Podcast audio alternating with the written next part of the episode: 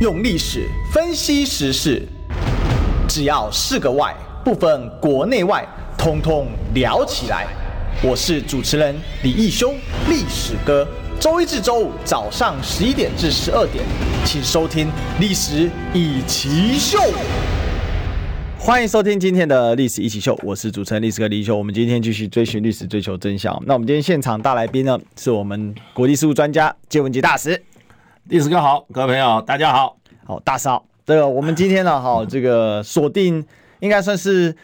二加一个议题啊，啊、嗯，也算三个议题，哎，也算两个议题，怎么呢？因为有个议题是联动，一个是金砖扩容啊。我想这个从上周到这周，大概这个议题是最夯的。对，我们等一下请大使来一一帮我们剖析一下，因为这次很多人说，那为什么金砖要扩容？扩容什么意义？金砖现在是一个什么样的一个组织嘛？它有一个明确的嘛？哈，那还有就是说扩容这些成员，哦，这个所谓的五加六啊是怎么样？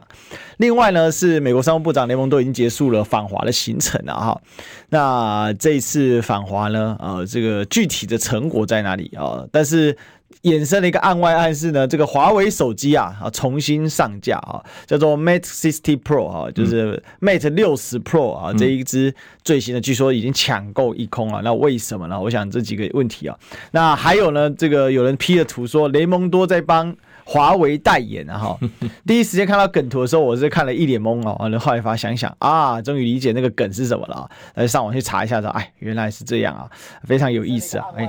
这个是华为手机啊，重新哎，不好意思啊，这个 是笔电的声音放出来啊，干扰到大家啊，跟大家说个抱歉。好，那这个也欢迎大家可以订阅我们中广新闻网啊，这个 YouTube 频道啊，来加入我们的聊天室，一起来聊。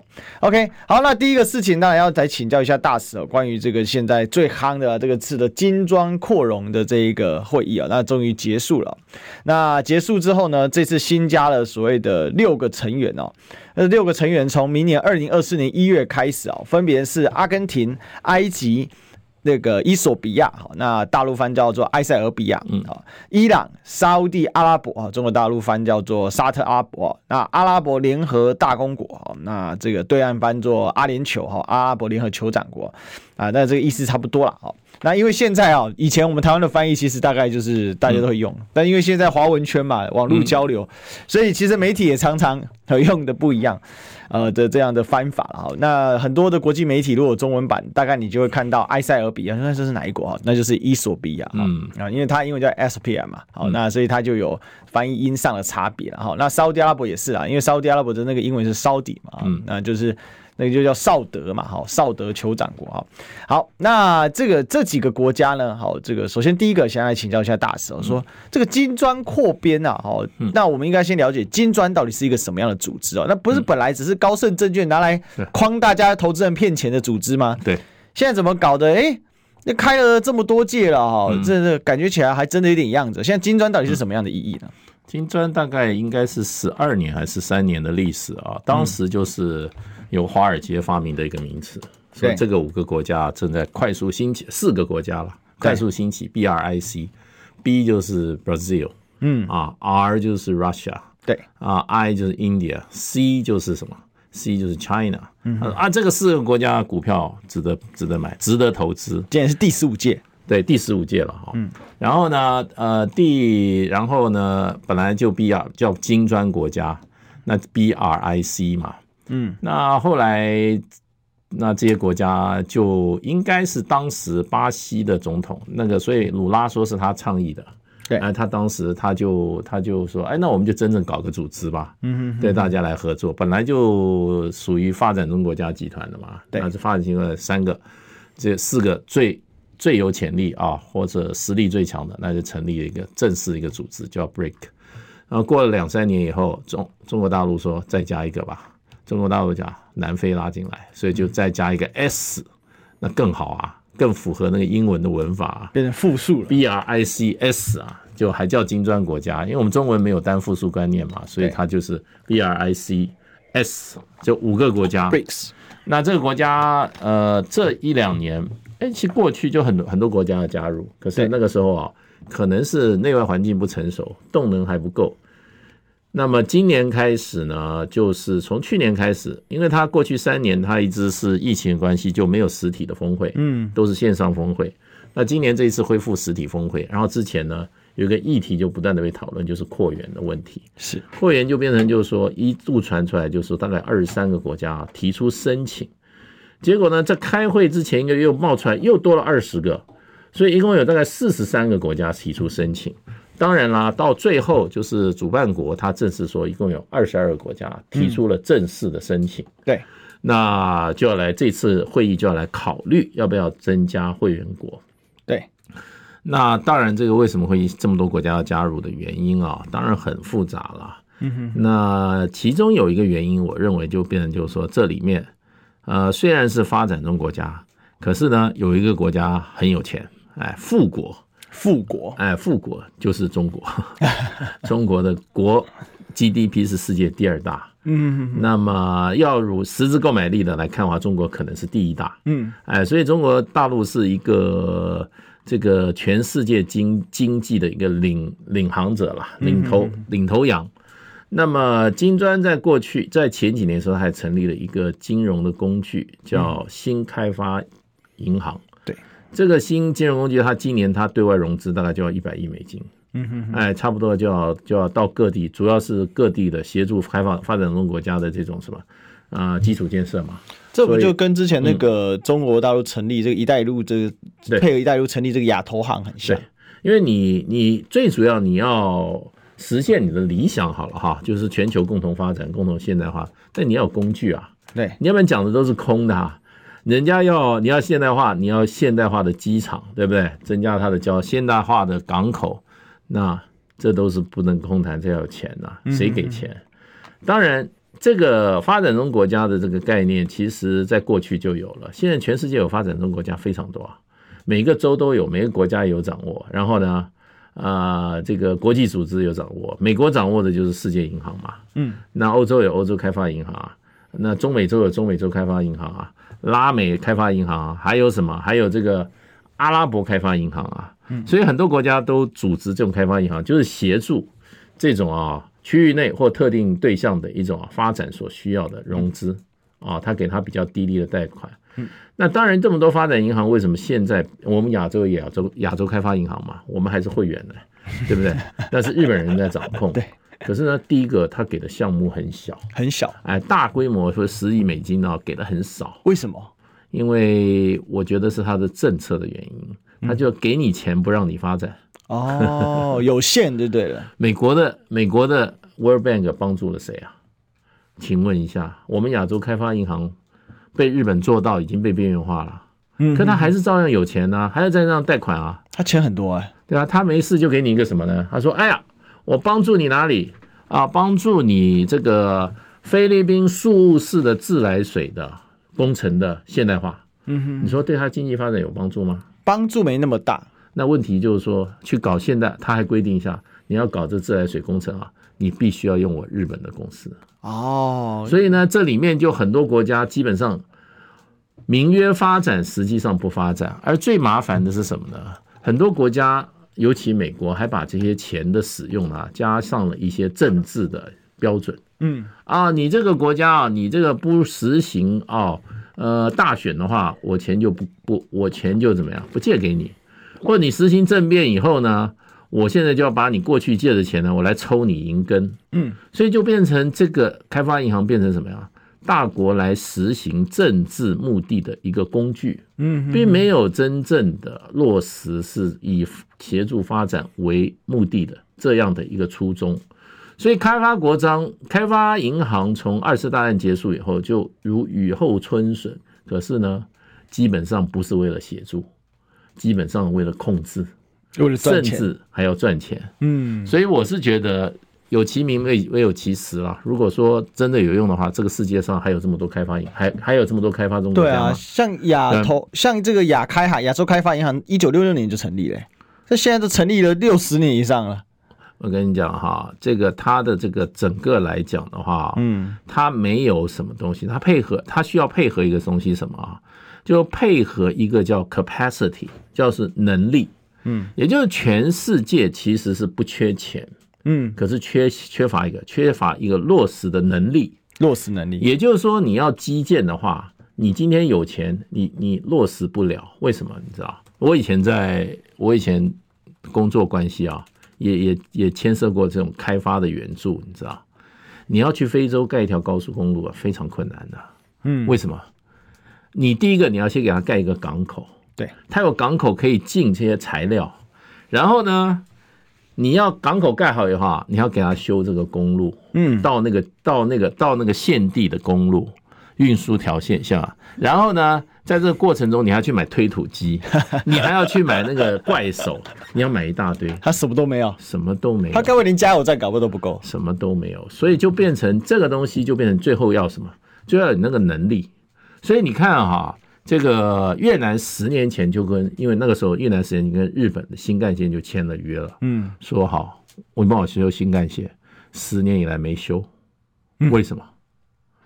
用日本人做事方法的话，他到了越南他都傻眼，什么什么配套措施都没有，从基建开始做，然后然后呢还有很多这种沟通的困难，以后就加就变成什么了？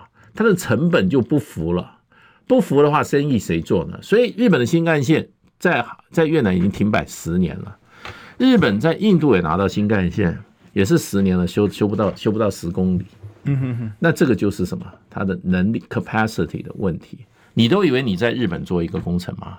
对不对？很轻松啊，工人先地找啊，都很轻松。可是你到越南以后，你发觉不是那么回事，什么都要从头。为什么中国大陆这个“一带一路”基建这么强？第一个，中国大陆的机具很强，嗯，也就是说，工具机，我本身的机具机，我我的本身能量就很大了。我中国修完洋山港以后，我这些机具。我在中国大陆沿海港口已经用的差不多了，那我这个机具移到你今天斯里兰卡，移到你这个，嗯，移到你这个巴基斯坦做，不是就正好可以这样？我这个机具可以怎么充分的利用？我也不需要重复投资，对，再去买一套那么大的一套这个开港口的机器，所以就中国大陆它有这个能量。另外一个，中国大陆有一个讲法，我觉得是成功的一个关键。他说：“我们是以当地人的。”做事方法来做事，嗯，这个就很重要。日本人是不懂这一套的，他全部都日规啊。日本人到那边就，日本人那个公投是权威性质的，日本所有是个威权社会，你到谁理你啊？到了以后，印度人跟他一看这么不讲理，这么高傲的，那就跟他怎么样？就骗他一下，耍他一下，耍到最后什么都没有，所以搞了十年修不出，修不出十公里。那中国大陆就可以做。那所以中国大陆现在就变成就是说啊，这两个开发银行，不管是这个哈，在“一带一路”开发银行，还有现在新开发，中国都有怎么样落实的这个能力。嗯，所以以前我们在我们以前在搞这个开发开发援助的时候，我们都会发觉一个问题，也就是说啊，资本超过能量。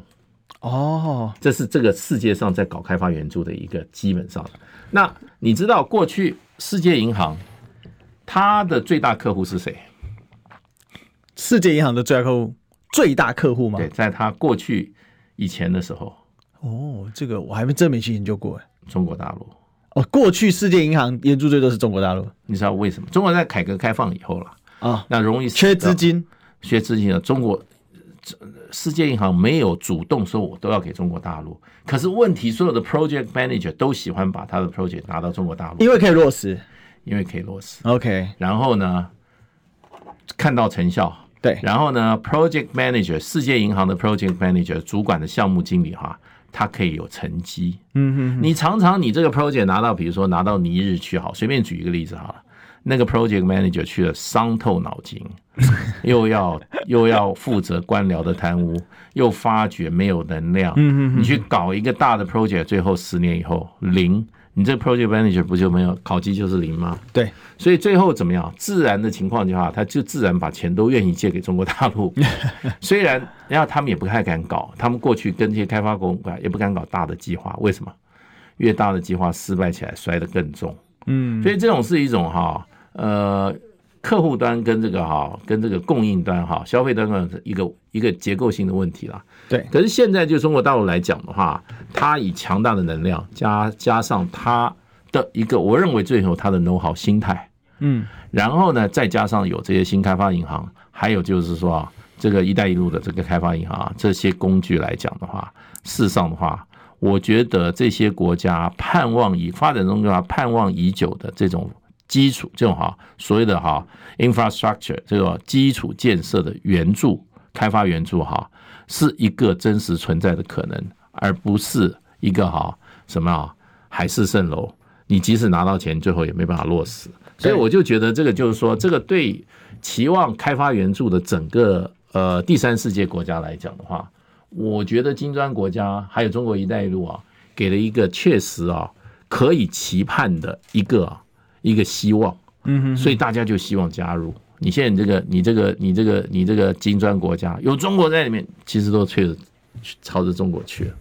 所以它其实是建构了一个平台，然后再也加上有实体的银行，然后整个来做引导开发。那我想进一步请教大使说，那这一次加入这些国家了哈，那你怎么看啊？就是第一个，比如说我们来讲哦，这几个国家，阿根廷，嗯，哦，有人说阿根廷，嗯，这个状况不好啊，凭什么阿根廷加入呢？嗯，阿根廷这一次说说穿了就是巴西硬挺啊，硬把他拉进来，因为阿根廷最近在大选啊，他那个极右派的第一轮。大胜哎，那其他国家不反对，也就是说挺一下阿根廷，免得他这个啊又跑回去亲美去了。嗯，不管亲美还是怎么样，就是死路一条。阿根廷的这个贬值，阿根廷的通胀都不是百分之二十，都不是百分之百的。对，阿根廷最近状况很不好。这是谁敢？不是谁？他最近他最近三十年都很烂。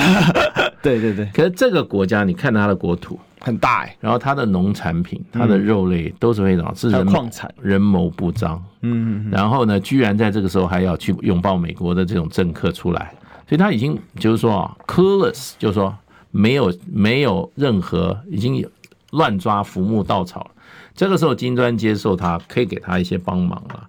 不过你看这些国家来讲的话，有一些特征，它都是区域的大国哦，区域大国是。这个哈，阿根廷再怎么样弱，它是一个大弱国，然后它都是资源丰富的，有矿产，然后呢有农产品、土地、天然资源，然后它有发展的潜力。阿根廷就是一个，就是没有好好治理跟开发，没有好好治理。那么它进入金砖，它可能它就有一个新的好的一个怎么样，有一个 model，有一个典范。这里面很多都是发展成功的国家。嗯嗯嗯那对他来讲，交这种朋友，比去跟那个西方国家啊打交道啊，跟那些啊怎么讲呢？那些狡猾的这些啊，呃，殖民主义者来讲的话，剥削剥削专家来讲的话是比较对的啊。对，那你看，我认为这次加入这几个，另外这几个阿联酋、沙特，这是更有意义的。第一个，这些国家什么有，它有两个东西都很都都。都已经都满出来了。第一个钱满出来了，第二个什么油也满出来了，所以他掌握关键资源，对油源他掌握。第二个呢，他有大批的现金 cash。那这些金砖的国家，金砖新开发国家哈，你比如说沙特进来，阿联酋进来，他一大堆钱，他今天放到这个新新开发银行。即使不管如何，他有三趴的哈利息来讲，因为这种开发银行都是低利贷款、长期低利贷款，对于他的理财来讲，也是一个比较稳定的一个稳健的工具嘛。透过这个这种这种稳健的银行，去让他的资金找到安全的一个贮存所啊，有合理的报酬，这不是很好吗？它这个是相两相得益的。它这个新开发银行，我看它的股权分配是平均分配，对，所以新加进来的这些成员也也得注资这些银行，也得注这个银行，对，一定要加，一定要这样子，就所有人，那就是这个运作模式就跟过去所有西方所成立的这一种，比如说不管是世界银行 （World Bank） 或者是亚洲。这个亚洲投资银行、亚洲开发银行，对，还有 IMF 啊，对对，它都是以你股权来决定你的决定，你的你的影响，你的你的你的投票。那个富富国永远富嘛，那如果全部都均等的话，那就不一样了。对，所以这个就是一个所谓他们追求的一个平等、公正、合理、民主化的一个新的国际秩序嘛，尤其国际经贸秩序。所以不是空讲啊，这是有这个这个金砖在过去这么多年来发展出很多。有关未来国际秩序建构的新原则，它不但强调民主化、民主化、民主化，反映回过头来就是二次大战结束，美国所主导的国际秩序，那么所结国际秩序所落实上的国际机构来讲，嗯，它内部是不平等的，对，不民主的，然后哈不正义的，嗯，所以这也就变成就是说，你看看现在就是说。二次大战以后，西方国家快速继续的富裕，第三世界国家继续比过着比过去被西方国家殖民还更差的日子，国际之间的贫富差距、发展差距不但没有拉近，对，而继续拉大。什么原因？就是这个体制，嘴巴说得上是要怎么样，要让大家的距离越来越近，实际的作为事实上是把大家越拉越远，也就是贫者愈贫，富者愈富。那这个是过去的现实嘛？那为什么这一次金砖扩容以后呢？西方国家大概都有一个媒体的报道，哈，评论都有一个共同的一点，他们都说这是中国最大的胜利。哦，这个真正的赢家就是中国。因为大家都是冲着中国去的，而且你看他会后的那个九十四点的那个有关的这个结论啊，基本上都跟中国的意中国的国际观跟国际规划的未来的国际秩序来讲，都是高度重叠的。所以中国已经在思想上，中国大陆已经在思想上，在他的理论上已经领导了金砖。对，所以他的他的灵魂是中国的灵魂。嗯哼哼哼，那得到大家的认同，得到大家的认同。那所以就变成这就是人家就讲，这是中国大陆如虎添翼。回过头来，我们就看到二零二二年美国的国家安全报告，就讲中国是一个美国系统化的最大竞争者，他就是摧毁美国所建构的二战后的国际秩序。对，他是说有意愿也有能力，然后呢，就是改变国际秩序的一个可怕的竞争对手。嗯，在。金砖里面就是落实，因为中国大陆凭一己之力的话是不够的。现在这个金砖现在十一元，你看看代表性是不是远超过西方？是，它的代表性从中南美到非洲啊，就都西方没有人加入而已了。对，你看这个 G Seven 集团就是这边北美再加上什么日。再加上欧洲嘛，欧洲再加日本是一个亚洲的叛徒嘛，他是已经 他是属于欧洲嘛，自己要做欧洲嘛，就这样子脱亚入欧，所以他的他没有代表性啊，他哪有代表性？他的宗教也是一个非常单元的宗教，对不对？他的他的政治意识形态也是很单元的，然后它的地理分布、它的种族分布都没有代表性啊，嗯，没有代表性的一个组织怎么能够替这个一个多样多样性的世界来规划整体的国际秩序呢？那我们今天看 G7 来讲的话，嗯，中国在亚洲，俄罗斯欧罗俄罗斯一个欧亚国家，对不对？再加上南非是一个非洲国家，印度是一个南亚国家，然后呢，再加上巴西是一个中南拉丁美洲国家。那这次加入的这个哈，这个沙特它是一个阿拉伯国家，对不对？嗯。然后阿联酋是阿拉伯国家，然后这个哈，伊伊塞伊塞比亚是一个东非的国家，然后呢？这个东非的国家，然后呢，埃及是一个北非的国家，可是它又是一个地中海的国家，所以地理范围来讲的话，非常有代表性啊。嗯，几乎重要的大这个这个地理的这个地理区都有代表了。然后就价值体系来看，文明体系来，宗教体系来看，多元的，远比你那个 G seven 强太多了。所以真正有代表性的一个现在的重要的国际组织来讲啊。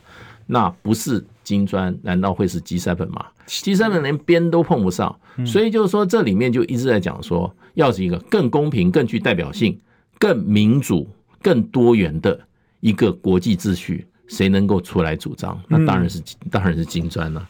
你说西方说这个是西方主导国际世界的国际社会秩序的呃终结的一天，一点为一点都不为过，而且。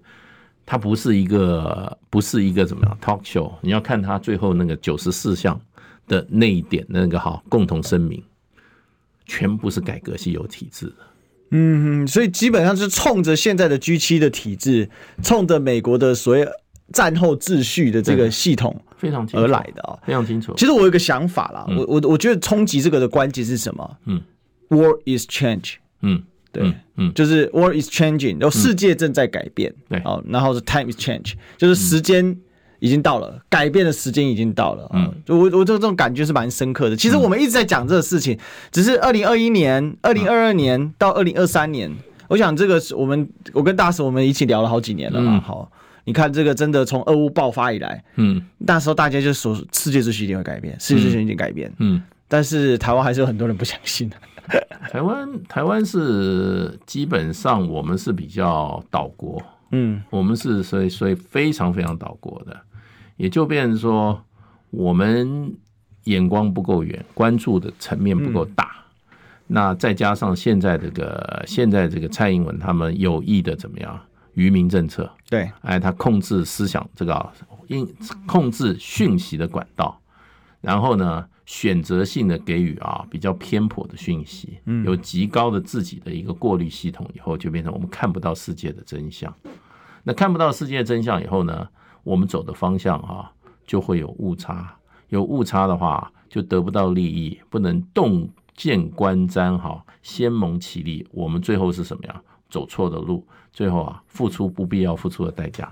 嗯，是哦，所以整个国际在改变，其实对台湾的影响是很大的啊、嗯。然后也会有这个整个世界的系统正在发生变化，而这种变化并不是一种一系崩溃的，它是一种渐进式的。我慢慢推进嘛，金砖是明年二零二四年一月才加入嘛，那再过五年呢？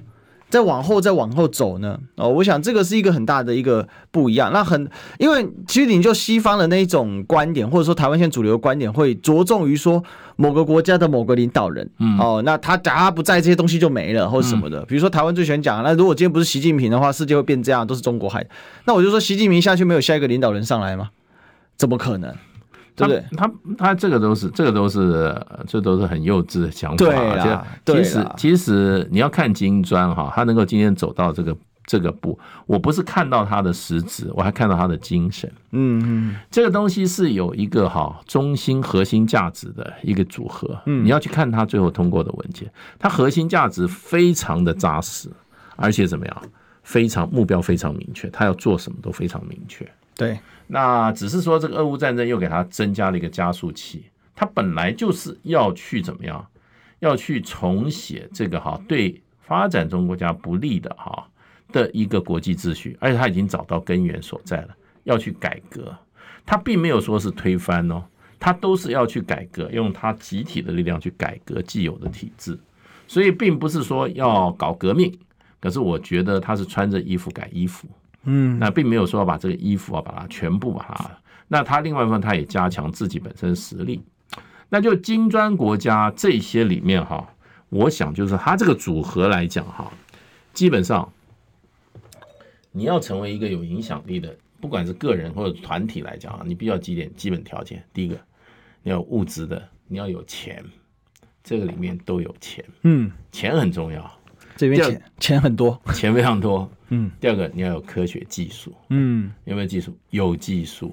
对，第三个你要有庞大的什么技市场。嗯，这里面有分大的市场。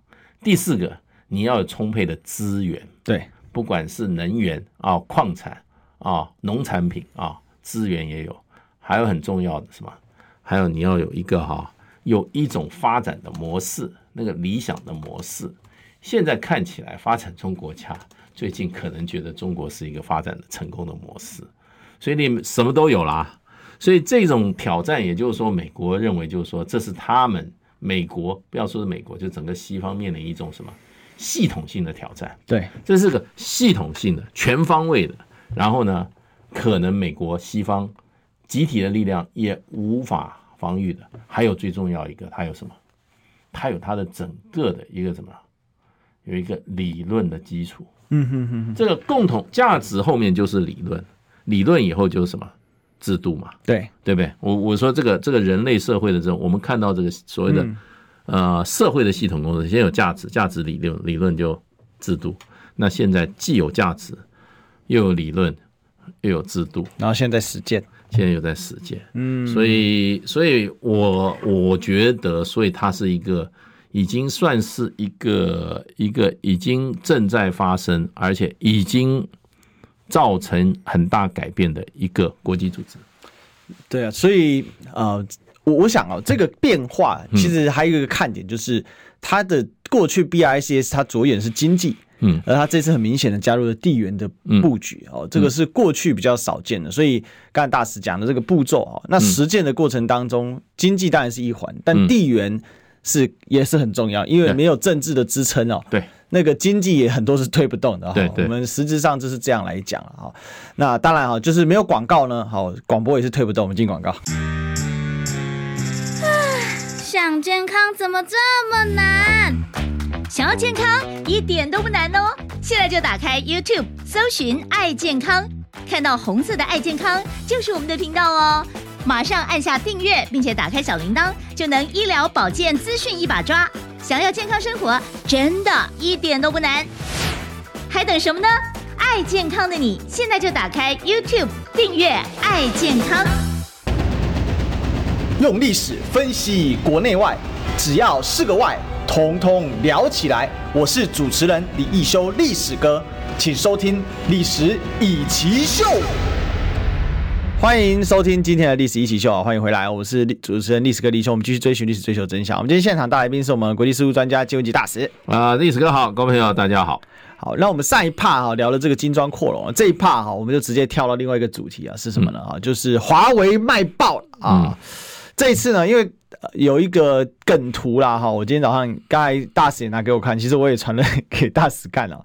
华为的这个 Mate 60啊，就是 Mate 60 Pro。哦，那卖爆了哈！那有一张梗图是什么呢？我是雷蒙多，这一次我为华为代言哈。那雷蒙多是谁呢？是美国商务部长啊，嗯、最近刚去访华，嗯，然后就刚结束了，这昨天还是今天而已啊，就刚结束而已啊。那当然他有很多的目的了哈。不过有趣的事情是，华为在这时候开卖啊，结果连发布会都还没发布啊，嗯。卖的好的说这个预购也炸了哈，然后现在呢不是预购的问题，是你要先去抽嗯购买资格啊嗯啊还不是预购问题啊，那预购是我已经买得到，没有先抽购买资格，对，购买资格才能去排队。因为华华华文华粉非常的兴奋，都希望手上有一支，对，都希望手上有一支哦。嗯，那这个华为呢最大的一个亮点是在于说它是五 G 的手机嘛，因为目前华为并没有。承认哈，它是不是五 G，或者是因为还没公布嘛？嗯。但是呢，据实测的结果，它的手机的这个流量，那个就是它的那个上下传的速度，绝对已经超过了就是一般四 G 的水平，就是超超达到五 G 以上的水准啊。嗯。那它总共售价呢是人民币六百六千九百九十九元，就差不多人民币七千块啊。对。那其实说起来就是一般旗舰机的价格啊。那重点是它搭载的是这个麒麟九千，就是说这次是说中国自产。自制的呃晶片啊，另外呢，它的系统那是鸿蒙系统，因为华为产的是什么？晶片被制裁，连系统都被制裁啊，它不能用传统的这个安卓系统啊，对，那它就只能呢自己用自己的开发的鸿蒙系统啊，对，所以可是看起来在大陆这个人气强强棍哦，好，那大叔我想来请教一下，这跟第一个跟雷蒙多有什么关系啊？第二个哦，这个华为为什么这么备受期待？呃，雷蒙多就是美国这个哈呃打压华为的代表人物嘛。嗯，他打压方式第一个就是断供。哎，过去华为的这个这个高端手机，它主要的晶片是台积电帮他做的。嗯，哎，那台积电那一个三年前嘛，美国下的命令就不准卖不准卖。嗯，摆明华为，对不对？那华为就断了这个高端晶片以后，它这个手机市场啊，等于一蹶不振。嗯，本来已经是世界要要从第二大变第一大，全世界哦，就美国这一出手把它怎么讲？因为它那时候太依赖了核心的这个啊零组件，依赖这个哈台积电所谓的国际供应链，它没有自己的哈自己的生产能力了，所以高端晶片就是说 ICU 核心处理器是中国大陆做的。不，那个这个台积电做，美国说不能运，不能做了，台积电也不敢做了，所以就断供嘛。嗯，所以台积电手这个华为手机就一蹶不振嘛。可是它继续基本上还是一直有这个这个 Mate 四零五零，现在这个六零。那么有人说四零五零那还是都是台积电的晶片，或者说这个断供之前大量囤的货五零。那这个六零可以说手上已经没有任何囤囤的基片了，也没有任何这种哈外外外从外部的这些美国或台湾的厂商，或者甚至韩国厂商代工的可能性的情况之下，推出了 Mate 六零。然后虽然这个东西还在还在，可是很多就是说这些哈这些手机迷，他们已经去拆解了这个拿到这个 Mate 六十的哈。六十 Pro 的这个手机已经拆解以后，或者经过测试以后，第一个核心处理器 IPU 是华为是国产的，那现在有人说是中兴，也有人说是恩星，对，还没有得到最后的定论。嗯，可是呢，一点绝对可以，一点绝对可以，就是说确认的，绝对不是中国境外厂商制的，因为美国把所有的通路都给，绝对是中国自己制的嘛。那哪一个厂，对不对？中心也好，恩心也好啊，都有可能嘛。对，那问题就是说，那它的功效如何？它的网速经过实测是超过五 G 的标准的。对对，所以它的网速是五 G 的 quality。所以不管你是用四 G 的啊，这个这个好名义还是五 G 来讲，它已经有五 G 的功能了。故意不讲五 G 是不想要？现在这这可能哎，可能就是说留一个余地，这不晓得，这可能是一个考虑。不过它的已经整个五 G 的这个哈，五 G 的所谓的网速已经是五 G 的，那就是实质就是五 G 的五 G 的这个哈能量一个手机嘛。那它象征的是什么呢？就是美国。对中国断供啊，这种哈高端晶片、高端制成的晶片，事实上，这一个断供已经事实上帮助中国在过去三年之内自产自己可以生产，能够达到五 G 功率的这样子的高端晶片。嗯哼，那有人说是七，有人说是七纳米的，因为因为因为中兴是事实上它对。一年多前，他就已经对外宣布，它七纳米已经量产了，对不对？可是大家没有看到实实证的东西啊。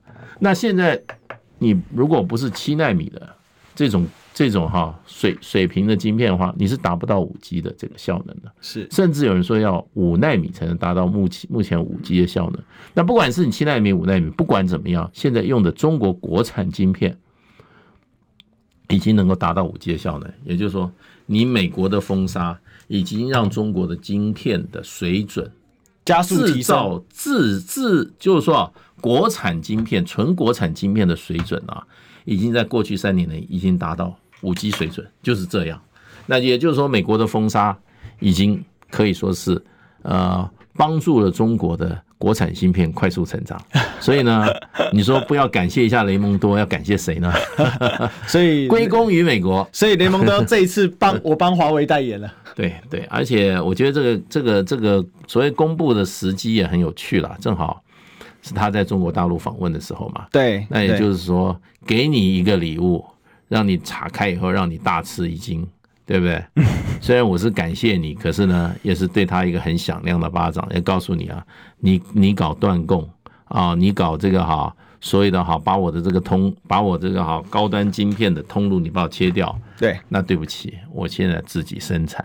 你过去认为我永远生产不出来，或者不可能这么快，对不起，我就我就这么快，我就生产出来了。我用成绩，用实际的手机来告诉你，你那套可以收回去了，也不要收回去，反正你你你进不进对我已经无关了，对不对？你就是今天让啊让美光也好，让这个让这个让不要 Intel 也好，或者说你提供我晶片，可是我不需要了，我自己会做了。我在中国自己做出来了，嗯，所以就是这么一个看似简单的一个讯息，可是呢，呃，我觉得就变成就是说哈，让美国啊这种相信自己有能够卡得住中国脖子的这个能力的这一些人来讲的话，让他们啊从现实里面哈啊知道卡不住中国的脖子，就这样。这事情很有趣哦，因为这个如果大家有喜欢看那个古生物学或者是生态学的这个相关的研究的话，你会发现一个叫做叫做生态区位，嗯，就是说如果今天一个大灭绝发生之后啊，嗯，那。这个生态区位，比如说缺少顶级猎食者，嗯，某一种动物呢就会快速的进化，对，然后变成顶级猎食，它甚至可能本来是吃草的哦，没错。那如果今天缺乏吃草的，它可能就会迅速进化成吃草的，对，哦，就是说它可能是变植食性，哦，就吃植物的，比如说最有名像大熊猫，对，大熊猫它是熊科，怎么吃吃竹子呢？因为呢，它吃竹子躺着都得吃，竹子长得又快啊，那所以它就出现了这个生态区域填补嘛，对。那这种生态区域填补在历史，在中国，而且比如说在整个地球历史上有六次大灭绝，每一次都有，而且还有各种小灭绝都填补很快，然后就会出现各种奇怪的鸟，什么渡渡鸟啊之类的，就是因为它当地缺乏某种物种，那鸟类也会进化成很特殊的生物。那其实经济也是一种生态链，我们常把经济比喻成一种生态链嘛，其实。这个是类似的感觉。刚才大师讲的，就是说，你今天中国已经有个非常活络的高端晶片的市场，嗯，那突然之间你把这个生态区域给砍掉，嗯，你家斩头嘛，嗯，但是这个生态这个区域是已经已经创造出这样的生态需求了，它是需要这样经济需求的时候，嗯，那就会产生什么状况？就是本地。一定要很多企业就很快就突变嘛，嗯，它就快速在成长嘛。嗯，像刚才大师讲的，我刚才在帮大家在查是什么，就是这个中兴的创办人啊，领军他要创立的另外一间公司，就是刚才提到的这个青岛恩新哦，新恩哦，青岛新恩哦。这个青岛新恩呢，其实在去年的八月的时候哈，就已经宣布呢。哦，呃，应该是二零二一年前年的这个八月的时候，这七月的八月的时候就宣布说，他们已经可以生产八寸跟十二寸，而且良率达到了百分之九十以上。对，那我就这个其实看当时看到这消息，我就想啊，这在填补嗯生态空白。嗯，那你创现在中国这么大的市场，嗯，那你把它断头，那它的生态空白出现之后，一定会有经济模式嘛？其实经济模式或者商业模式是填补，嗯。这种或者是它是最快可以填补，比你什么政策都有用。你看中国之前投入了这么大的那个武武汉红星啊，那闹的这个紫光啊，闹了一大堆这个弊案、乱七八糟的事情出来，因为你用政策强力扶植。但是台积电还在卖晶片啊，嗯，那这市场人家已经选台积电了，又好又用又又又好用，好这个科技力又高。但是当台积电被迫退出中国市场的时候，那个空白。我觉得这个化学变化是来自于这里，这个用生物学来解释就最清楚。生物学就这样子啊。对啊，所以中国中国有一句老话叫“置之死地而后生”啊，对不对？你已经到了死地，那就自己自己自己自自立自强了嘛。这就是一个自立自强的一个最好的一个怎么样例子嘛。那华为有一句话就用上了：你你不能把我打死，你只会使我更强。嗯，但前期会很辛苦啦，嗯，然后很多人看衰你啦，嗯，但是这种看衰，我觉得还牵涉到一个问题，就是如果这是一个一般的小的国家，嗯、中型国家，嗯，被美国这样一踩，真的就挂了。这就是美国，所以他自信心爆棚，自认为说中国大陆就被他打垮，问题就没打垮啊，不是因为中国不不是日本啊，关键的最关键的这个晶片技术你都打不垮，你别的还怎么打？所以这叫什么？这叫中国就不是日本。他以为掐死日本容易，都被他打垮，老二都被他打垮了。就是碰到中国就碰到铁板嘛。所以美国今天他当时他们那个所谓的那个分析是，中国是一个整个系统跟你对抗啊，它不是一两个部分跟你对抗啊。嗯嗯嗯嗯，中国已经是一个完整的系统啊。对，有自己的什么价值观，有自己的是这个好治理的理论，有自己治理的怎么样机制。对，然后呢，不管在全方位的来讲，都可以跟你美国相庭抗礼啊。嗯哼，你美国找了半天，也就找到一点是吧？找到，哎呀，晶片我领先，就抓到这一点猛打。可是呢，回过头来怎么讲？正好让中国的晶片业加紧努力，很快的赶上过去跟美国晶片业的那个落差。今天这个发展就已经把那个落差在短短的三年内把它填回来了。我看你美国下一步怎么走。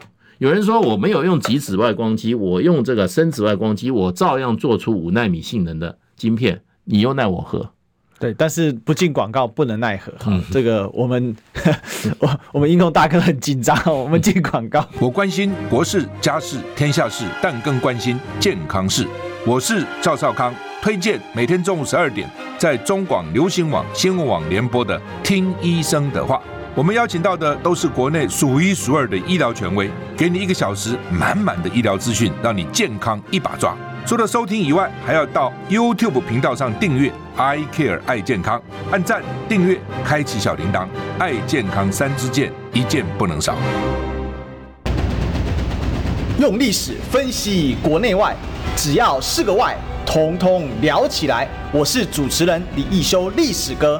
请收听《历史以奇秀》，这是另外一种这种好事，一种称赞。好，欢迎回来，这里是《历史一起秀》的现场，我是主持人历史哥李修。嗯、我们继续追寻历史，追求真相。我们今天现场大来宾是我们的建文基大使啊啊，历史哥好，各位朋友大家好。好，那我们最后把华为这事情给讲讲一讲。好，其实刚才大使也是讲到一个关键嘛，就是这是一个反弹啊，就民族自信心对中国来讲是非常强烈的。嗯。嗯那另外我看到的是那个经济生态区位，那也就代表说美国开始没招啦，嗯，你一直搞制裁，但难怪美国现在紧张，连 DVU，嗯，深紫外光机都要禁，好，因为我们知道这个制作这个晶片的工艺啊，它当然要有工具机嘛，好，这个做做这个什么，做这个引擎啊这些东西的工具机叫车床，对不对？那做晶片的工具机就是。这个所谓的这个光刻机啊，那光刻机最高阶的叫极紫外光机嘛，EVU 嘛，哈，Extreme，EUV 的 EUV 啊，Extreme 啊，那就是 E 嘛，啊，那再来是深紫外光机啊，一般是做做最多做到七纳米啊，嗯，那它现在连深紫外光机都要紧，不过大陆现在好像也在发展这一块，在上海电子嘛，听说可能年底或明明年初大概就是二十八纳米的这个哈光刻机就会出来了，不过以中国现有的目前的这个哈所谓的。深紫外光机就可以做到七纳米了，已经等于接触到大概所有的呃所谓的高高高高端制程的这个已经可以做了。那这个中国大陆还没有 EUV 啊，所以中国大陆都是由 D D DUV 做啊。嗯，所以不管是中兴或者说是新恩来讲的话，那它可以用七用这个好 DUV 做出五奈五五 G 的这种晶片的话。那就已经已经算是突破了，已经也已经重大突破了。所以对中国大陆来讲，晶晶片的制造的工艺重大突破，由什么来显现？由 Mate 六十 Pro 来显现。那也就是说，不需要依靠这个哈美国相关厂商供供应了，美国控制的国际厂商供应。嗯，那光刻机来讲的话，事实上的话，你从当时当时 ASML 抵死不从的，你就可以看出来了。ASML 知道，如果说中国大陆拿不到光刻机的话，就只有走上自行研发。对，那么迟早也是中国大陆也自行研发出来了。现在上海电子已经做到什么？做到二十八纳米了嘛？嗯嗯嗯。那再往下走的话，那你如果今天以这个哈这个晶片的赶的速度来讲的话，那再三年的话，那 ASML 垄断世界市场的局面就就终结了。那你是逼着中国一定要自己制造嘛？对，中国大陆本来跟你做产业分工。对，不是很好嘛，对不对？那你现在回过头来跟着美国走的厂商，最后怎么样？都为自己，因为美国政府的错误政策，为自己制造出一个强大的中国竞争对手。嗯，他过去可以是一个怎么样？一个合作的产业链，最后变成将来都被中国大陆中国的产品怎么样？一个个都把你市场都接走。你本来可以可以，中国大陆也没有要跟你抢这块啊。因为它确实投入巨大嘛，投入巨大。你现在逼着大陆基基基本上要往这边走嘛，那你今天以这种以这种华为这种公司能量来讲的话，再加上中兴这种公司本来已经相当成熟了，本来就十四纳米早早就量产的这种厂来讲的话，你要跳到七纳米的量产也不是这么这么难嘛。嗯，对，所以我觉得中国大陆并不是在呃高端晶片上是完全没有基础的，已经有相当好的基础，那你逼着中国大陆。迅速的升级，嗯，那今天升级的结果已经出来了，就告诉你雷蒙多，你继续玩吧，你到玩到最后就是我再丢一个东西出来，让你更怎么样，让你更难堪嘛，对，所以我觉得，我觉得技术啊，产品是怎么讲，是硬道理嘛，硬碰硬的。那华为敢把这个哈 Mate 六十拿出来，就给你检验啊，给你拆，给你去看嘛。结果发觉里面大部分都是中国自制的，而且核心零组件是中国自制，那也就是说你美国挡不住了。对不起，那个美国要怎么样卡中国高端晶片脖子这件事，对，我就告诉你说，你已经失败了。嗯哼哼哼哼。所以其实呃，这个因为时间到了，我们也不能聊下去了啊。不过我想市场还有各种因素决定了这一局华为的热卖。拜拜。